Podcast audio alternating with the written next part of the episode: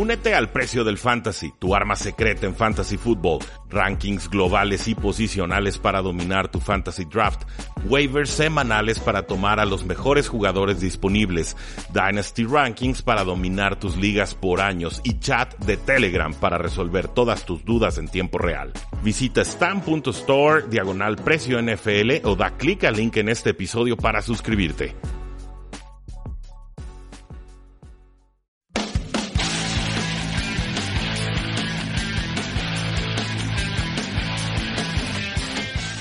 Damas y caballeros, bienvenidos a Tres y Fuera, donde la NFL no termina y nosotros tampoco. Hoy es jueves y ya saben qué significa el jueves. Significa que vamos a dar nuestra previa y análisis del Thursday Night Football. Y pues bueno, semana 14 tendrá un duelo inaugural con los Jacksonville Jaguars visitando a los Tennessee Titans. Un duelo con línea total de 37.5, el over-under más bajo de toda la semana y con Tennessee Titans favoritos por 5 puntos. Antes de continuar, mi nombre es Rudy Jacinto, 5 años analizando la NFL en el Radio Espectro Tapatío y no olviden seguirnos en todas nuestras formas de contacto, facebook.com diagonal 3 y fuera, Twitter como arroba paradoja NFL, nuestra página web 3 y fuera.com y claro, la invitación a que se suscriban a este podcast 3 y fuera NFL con contenido exclusivo todos los días de la semana. Este juego no me entusiasma tanto, es, una realidad. Creo que cada que se encuentran los Jacksonville Jaguars y los Tennessee Titans dan un bodrio de espectáculo. Nos han decepcionado muchísimas veces eh, para los que siguen la Liga de Fútbol eh, Mexicana. Y disculpen que haga la alusión, yo no la sigo mucho, pero eh, sé que siempre que se enfrentan los Pumas y las Chivas acaban 0-0 y son unos juegos espantosos. Entonces, este es más o menos el Pumas Chivas de, la NFL. Yo así los, los catalogo. Eh, la línea total decíamos, bueno, Titanes favoritos y eh, se esperaría que metieran 21 puntos versus los 16.5 de los Jacksonville Jaguars. Vamos primero entonces con los Titanes de Tennessee en su costado ofensivo. Hay mucho de qué preocuparse. Jacksonville dio su mejor cara a la defensiva, dejando en blanco a los, a los Colts, a Andrew Locke, a un juego terrestre que había estado poderoso, a un juego aéreo que había estado produciendo por lo menos tres touchdowns eh, por esa vía por partido. Aquí pues no sabemos qué versión de los, de los Jacksonville Jaguars nos vamos a encontrar. Yo insisto en que el cambio de Blake Bortles a Corey Kessler le dio un ímpetu anímico al equipo, cambió un poco la dinámica, motivó a los jugadores porque eh, ciertamente eh, era muy claro por la, por la, forma en la que gesticulaban los jugadores, sobre todo Jalen Ramsey, que algo no estaba bien y que ese algo tenía mucho que ver con eh, Blake Bortles. Andrew Locke, bueno, venía de juegos en los que no era capturado, de su racha de touchdowns. Finalmente fue golpeado nueve veces, capturado tres en ese juego contra los eh, Jacksonville Jaguars. No sabemos qué versión de los Jacksonville Jaguars vamos a encontrar. Sin embargo, Marcos Mariota ha ido mejorando un poco en las últimas semanas. Creo que es opción en ligas de dos eh, corebacks. Silenciosamente ha tenido semanas top 10 en la posición de, de coreback en las últimas cuatro semanas. Mucho de eso por su producción terrestre y por algunos pases que terminaron siendo de muy largo yardaje y acababan en anotación. Entonces, Marcus Mariota es opción, pero entendamos que la dinámica o el guion esperado de juego no es conducivo a que se generen muchos puntos fantasy. En cuanto al juego terrestre de los Titanes, eh, está, complicado, no, no sabría decirles. Creo que tanto Derrick Henry como Dion Lewis son running backs 3 o, flexes. Eh, Derrick Henry, pues claramente, más que nada limitado a si consigue un touchdown o no. Dion Lewis te puede auxiliar un poco más por la vía eh, aérea. En el juego pasado, Derrick Henry tuvo mayor producción, pero creo que por el guion de juego, Dion Lewis sería mi apuesta preferida. Pero anden con cuidado si utilizan alguno de estos dos corredores por la vía aérea de los Tennessee Titans. los targets de Marcus Mariota de la semana 9 a la semana 13. 33 targets para el receptor número 1 Corey Davis, que jugó bien la semana pasada.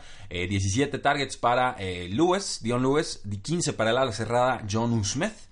12 eh, para Ty. Sharp, que ha tenido menos targets, pero más snaps que el Tewan Taylor, que tiene apenas 7 targets en la campaña. Explotó la semana pasada. Eh, Corey Davis tuvo un touchdown de 11 yardas con 36 segundos en el reloj, lo cual prácticamente garantiza que va a tener al cornerback Jalen Ramsey encima. ¿Cómo le ha ido a Corey Davis enfrentándose a Jalen Ramsey? Pues en sus últimas tres enfrentamientos eh, tuvieron, bueno, tuvo dos recepciones 34 yardas, 0 touchdowns, 0 recepciones 0 yardas, una recepción 4 yardas. Entonces están avisados, eso es lo que ha sucedido en el eh, pasado. Sin embargo, bueno, Davis ha tenido mucho volumen de pase, tiene un porcentaje importante de la ofensiva aérea, lo están escondiendo de repente eh, como receptor slot y esa es una posición en la que Jalen Ramsey casi no ha perseguido en esta campaña. Es muy distinto defender como, como cornerback, muy distinto defender a un jugador de profundidad, un jugador que te amenaza por las bandas, que a uno en el slot, porque si estás en el slot,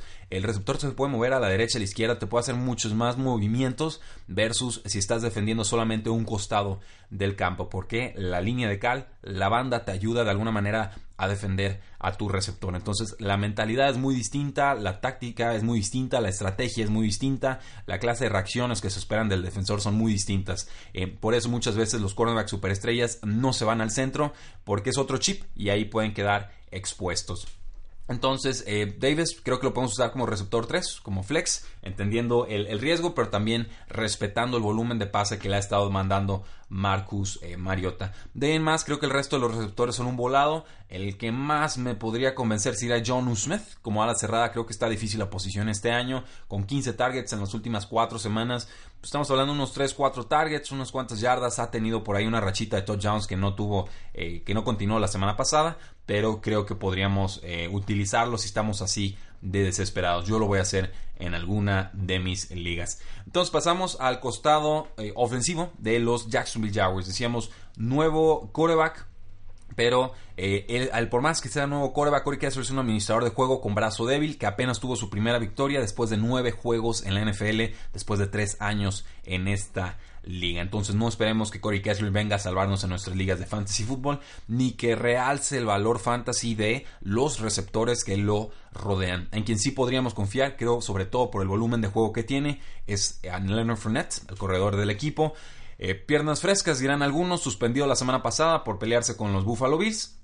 Eh, ha tenido buenas estadísticas en esta eh, campaña. Creo que ha sido bastante eficiente. La defensiva de los Tennessee Titans por la vía terrestre se ha colapsado en los últimos tres juegos han permitido 81 acarreos, 451 yardas y 3 touchdowns. Es un promedio de 5.57 yardas por acarreo, muy alto. Y sobre todo ha sido contra los Jets, que no tienen muy buen juego terrestre, contra los Texans, que ya tienen buen juego terrestre, y contra los Colts, que pueden ser intermitentes en ese eh, apartado ofensivo. Ha habido muchas, muchísimas bajas en la línea ofensiva de los Jacksonville Jaguars. Ya perdieron al tackle izquierdo Cam Robinson. Ya perdieron al guardia izquierdo Andrew Norwell. Ya acaban de perder al centro titular Brandon Linder. Aún así, Leonard Fournette en sus últimas tres oportunidades antes de la suspensión, 29, 30 y 21 toques de balón, por lo cual es un running back 1 de fantasy football, running back de alto calibre, incluso podríamos hablar de, running back 6 para arriba, eh, tiene una proyección de volumen altísima para esta eh, semana. Corey Kessler, bueno, fue un administrador de juego, decíamos, le ganaron a los Colts 6 a 0, no entregó el balón, que ya fue mucho más de lo que ofrecía Blake Boros, pero intentó apenas 24 pases para 152 yardas. Eh, quizás como opción en ligas de dos corebacks, pero muy desesperada. Seguramente podríamos encontrar algo mejor disponible en nuestras ligas, sobre todo porque la defensa de los Tennessee Titans está permitiendo la sexta menor cantidad de puntos fantasy a corebacks. En cuanto a los targets, pues bueno, tendríamos que limitarnos al, juego pasado, es el, juego en el que tendríamos la relación del coreback nuevo con sus eh, receptores. Tenemos a TJ Yeldon, el corredor suplente, con 13 targets, a Dante Moncrief con 10 targets, a Diddy Westbrook con 9, a Keelan Cole como receptor número 3 con 6, a DJ Chark, que está lastimado, el receptor novato con 5, eh, y de ahí en más, Nessie, el ala cerrada con 2, y Carlos Hyde, el otro corredor con uno. Quizás un volado con TJ Yeldon en ligas muy desesperadas, pero como running back 4. O sea, como ahora sí, eh, el, volado tuvo muchos targets, pero con el regreso de Leonard Fournette creo que no lo van a utilizar mucho en esa faceta del juego. De ahí en más, pues quizás un volado con Dante Moncrief es un touchdown. Básicamente le estamos apostando un touchdown ahí. Has tenido 40 o menos yardas en 8 de sus últimos 12 juegos. Y los Tennessee Titans en general no han permitido muchas jugadas grandes a receptores, no, hay muchas jugadas de 20 o más yardas, han permitido apenas 34, lo cual es la octava menor cantidad actualmente en la NFL. A mí el que me gusta de los receptores, si tienen que escoger alguno, pues Diddy Westbrook creo que es el más balanceado, tiene un perfil ahí de, de touchdowns, pero también no, no descuida tanto el conseguir yardas por la vía aérea, si, si tenemos que hacer un volado, yo me iría con Didi Westbrook. Entiendo que está muy difícil pronosticar, pero en general me ha gustado más la campaña de Didi Westbrook que la de Killen Cole, que estaba prácticamente olvidado en la ofensiva, y que la de Dante Moncrief. Va a ser un juego feo, va a ser un juego trabado. No sabemos exactamente qué esperar a estos equipos al ataque o a la defensa. Eh, están eh, ciertamente más lesionados los Jacksonville Jaguars que los Tennessee Titans. Creo que ganan los Titans, creo que la localidad va a importar. Eh, no sé si por 5 puntos, la verdad, darle 5 puntos a esta versión de los Tennessee Titans es muy, muy osado. Pero creo más en Marcus Mariota que en Corey Kessler. La defensiva de los Titans no es incompetente, aunque hayan ah, quizás piezas más talentosas en la de los Jacksonville Jaguars. Tienen más por qué pelear los Tennessee Titans que los mismos Jacksonville Jaguars. Entonces sí, denme a los Titanes, denme los de locales. No sé si por esos 5 puntos, pero vamos pensando que por un gol de campo sí puedan sacar este partido. ¿Qué les parece? ¿Están de acuerdo o no están de acuerdo? Coméntenlo, búsquenme en redes sociales, en Twitter, en Facebook, en Instagram, eh, suscríbanse al podcast, déjenos buena reseña, presúmanos con sus contactos, es la única forma en la que este proyecto puede seguir creciendo. Muchísimas gracias, disfruten el Thursday Night Football, la NFL no termina y nosotros tampoco. Tres y fuera.